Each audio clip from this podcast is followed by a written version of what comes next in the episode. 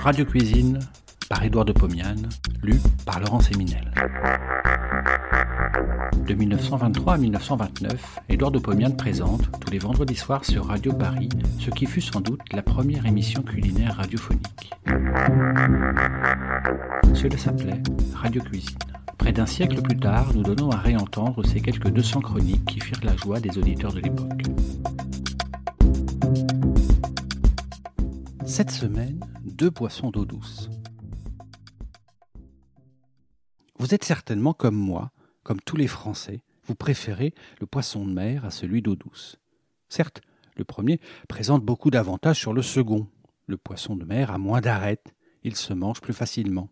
De plus, la gamme des poissons marins est beaucoup plus riche que celle des poissons d'eau douce. On peut donc plus facilement varier les modes de préparation.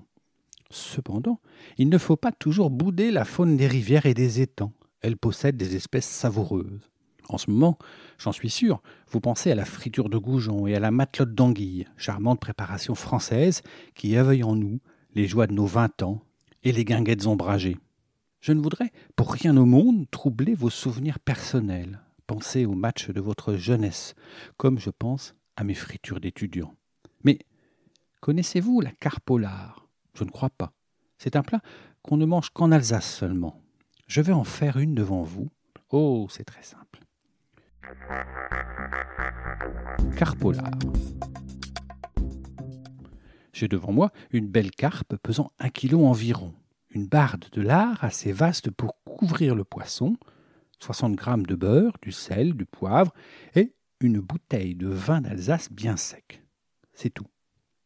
J'allume la rampe de mon four à gaz et laisse ce dernier se chauffer pendant dix bonnes minutes avant d'y mettre quoi que ce soit. Sur un plat de terre déjà chaud, je dépose la carpe vidée, grattée et débarrassée de ses nageoires. Je la sale légèrement, je la poivre, je la couvre entièrement avec la barde de lard. Tout autour du poisson, je dépose le beurre coupé en petits morceaux. Je porte dans le four très chaud. J'attends dix minutes, je regarde ce qui se passe. Oh oh La barde commence à se recroqueviller. Le lard a fondu. La graisse a exudé et s'est mélangée au beurre liquide. Je referme le four. Cinq minutes plus tard, je sens une odeur de beurre qui rissole. J'entends un léger grésillement. Je regarde, le beurre est en train de brunir. Il va brûler. Vite Je verse dans le plat un verre de vin blanc. Et là, quelle tumultueuse ébullition. Puis, tout rentre dans le calme. J'arrose le poisson avec le liquide. Je referme le four. Je refais la même manœuvre toutes les cinq minutes. Tantôt, j'arrose le poisson, tantôt, j'ajoute du vin quand il n'y en a plus dans le plat. La carpe a acquis une superbe couleur dorée. Elle présente une peau rissolée. Quarante minutes de cuisson et je porte le plat à table. Je le pose entre deux bouteilles de vin d'Alsace.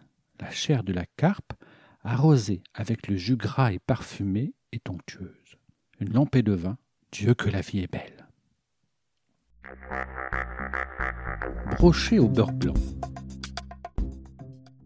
Faire cuire un brochet n'est rien. Mais faire un beurre blanc passe pour être un tour de force. N'en croyez rien. N'en cherchez pas la formule dans mon livre de recettes, le code de la bonne chair. Elle n'y est pas. Quand j'écrivis ce livre, je n'avais pas encore été à Nantes, patrie du beurre blanc. Depuis, j'y suis allé et je sais préparer cette sauce onctueuse. Comme quoi, les voyages forment toujours la jeunesse. Allons, assez parlé, au travail. Pour quatre personnes, j'achète un brochet pesant un kilo au moins. Surtout, pas plus petit, il aurait trop d'arêtes. D'autre part, je possède 250 g de beurre salé, quatre échalotes et un peu de vinaigre. Je coupe finement les échalotes après les avoir épluchées. Je les pose dans une petite casserole à parois épaisse, une casserole de cuivre par exemple. J'ajoute une cuillère à soupe de vinaigre et deux cuillères d'eau froide. Je pose sur le feu et laisse bouillir à très petite flamme jusqu'à évaporation presque complète du liquide. Alors, je retire la casserole du feu, y verse deux cuillères d'eau froide et n'y pense plus. Puis, je fais cuire le brochet comme vous le feriez cuire vous-même dans une poissonnière contenant un court bouillon, c'est-à-dire de l'eau légèrement vinaigrée, salée, préalablement bouillie, avec toutes les herbes de la Saint-Jean, oignons, persil, thym, laurier, poivre, etc. Le brochet est dans le court bouillon. Il doit y rester 20 minutes. Pendant les 10 dernières minutes de cuisson, je m'occupe du beurre blanc. Pour cela, je divise le beurre en 10 morceaux. Je reprends la petite casserole et la pose sur un tout petit feu. Vous m'entendez? Un tout petit feu. Je réchauffe le liquide. J'ajoute un morceau de beurre. Il fond très doucement. Je tourne tout le temps au fouet. Le beurre est fondu. J'ajoute un second morceau. Je tourne. Il fond. Mais en fondant, en se mélangeant avec l'eau et l'échalote, il devient blanc, crémeux. Je continue à ajouter du beurre, à le laisser fondre, à tourner au fouet jusqu'au dernier morceau. Je tourne encore sur le feu pendant une minute. La sauce épaissit. Le beurre blanc est prêt. Il a la consistance d'une sauce hollandaise très fluide. Je le verse dans une saucière chauffée, je sors le brochet de l'eau, je le pose sur un plat recouvert d'une serviette chaude. Je l'orne avec quelques feuilles de laitue. Je porte à table. J'entends des cris d'admiration. Mais que diront mes invités lorsqu'ils auront goûté au beurre blanc Qu'il est facile de faire plaisir à des amis?